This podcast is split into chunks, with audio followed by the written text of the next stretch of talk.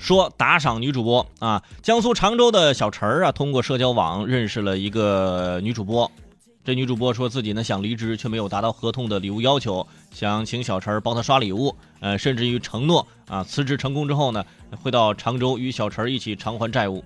可当这个小陈儿进行网贷，网贷了四五万之后啊，借无可借之后，却发现自己被那个女孩拉黑了，没有钱，他网贷。给他刷礼物，而且他的这个女主播啊是这么说的：说自己想不干了，但是没有达到合同的要求的礼物的这个数量，所以说现在必须得坚持干。真的，这让我想起了古代，是不是啊？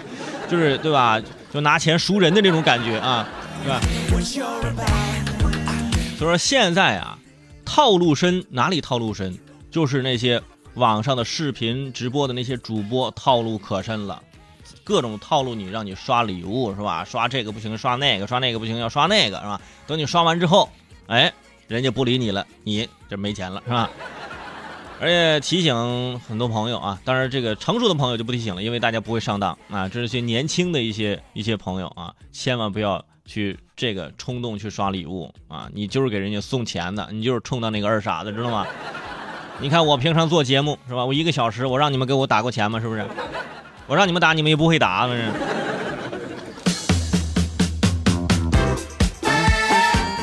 说元宵爆炸啊，呃，在二月十九号，黑龙江哈尔滨市民周女士就说呀，一早在家就是炸元宵吃，当元宵快熟的时候呢，她用筷子去这个触碰元宵，在锅内发生爆炸，砰，这个热油啊溅到了周女士脸上，导致面部是二度烫伤，呃。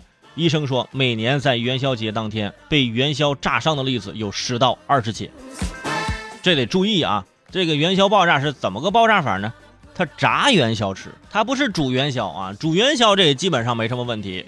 哎，平常呢，我们这个饺子有煮饺子，有的呢也想吃这个炸饺子是吧？煎饺子是吧？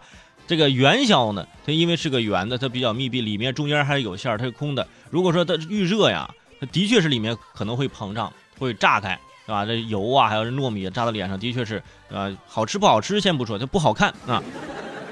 当然，对于很多吃货来说，是吧？这元宵剩下了，咱就煮着吃啊。别剩下了，太扔了太可惜了，我把它炸一炸吧啊。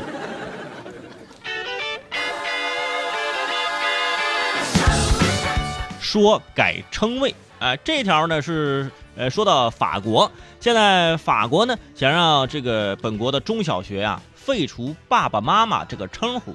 改叫家长一和家长二。根据啊，最近法国国会通过的一项呃，这个宣扬同性平权，未来在法国所有的中小学当中，说正式文件上叫爸爸妈妈变成家长一、家长二的一个正案，争议不断。有人说呀，呃，这个对于孩子的成长不利，为什么对自己的爸爸妈妈不能叫爸爸妈妈，而叫家长一、家长二呢？啊，而那个叫家长二的也很吃亏，为什么我是二呢？啊？当然可能了啊，这样的一个序号呢，会方便以后学校老师操纵。说家长一是爸爸，家长二是妈妈啊，家长三是爷爷，家长四是奶奶啊，家长五是啊姥姥是吧？就姥爷，还有这家长十三的是吧？就各种，哦，反正十三就十十三就是他姨呗，十三姨。嗯。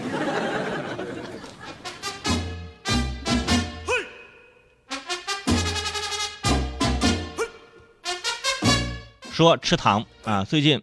在这个安徽啊，有名女子啊，骑车上街给孩子买糖吃，就剐蹭到了一辆新车。呃，下车之后呢，这人家这个女子呢就主动报警协商赔偿。经过了解呢，这名女子呢是一名贫困户啊，是个贫困户，独自抚养两个孩子，经济条件比较困难。车主在得知这个情况之后，就跟这名女子说：“啊，你就赔我一颗糖吧。”啊，从女子的手里拿走了一颗糖之后，驾车离开了。哎呀，这个新闻真甜啊！呃，因为知道比较贫困，而且带两个孩子，而且人家是挂到车之后主动，人家没有跑，是主动报警说你要赔多少钱，我这个我赔你，对吧？人家也是给自己的孩子做这么一个榜样。然后这个车主呢也非常的善良，要赔我一颗糖吧，拿到一颗糖吃到嘴里啊。所以说这种新闻以后我觉得在新闻当中我就经经常跟你们说一说啊。就看完这种事儿就这就感觉阳光气满自己的心灵啊。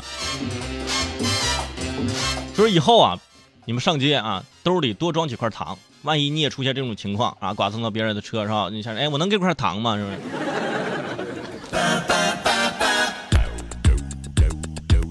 说咳嗽，呃，前两天在杭州，二十九岁的杨先生因为咳嗽导致自己的肋骨啊断裂，他当时啊就是感觉咯噔一下啊，但是没有想到会发生这种情况。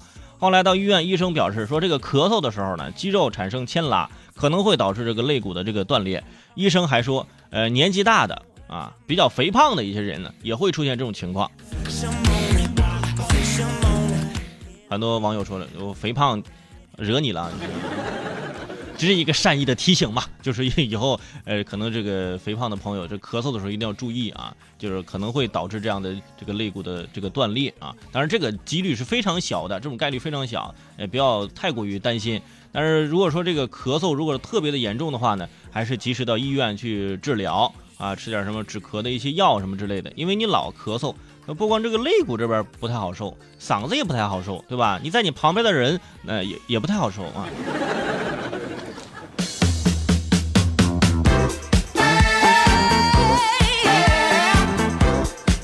说感谢信，在二月十八号，呃，湖北武汉地铁四号线一位老奶奶呀，啊，就是表示说自己不会写字儿，但是特意找人代写了一封三百多字的信。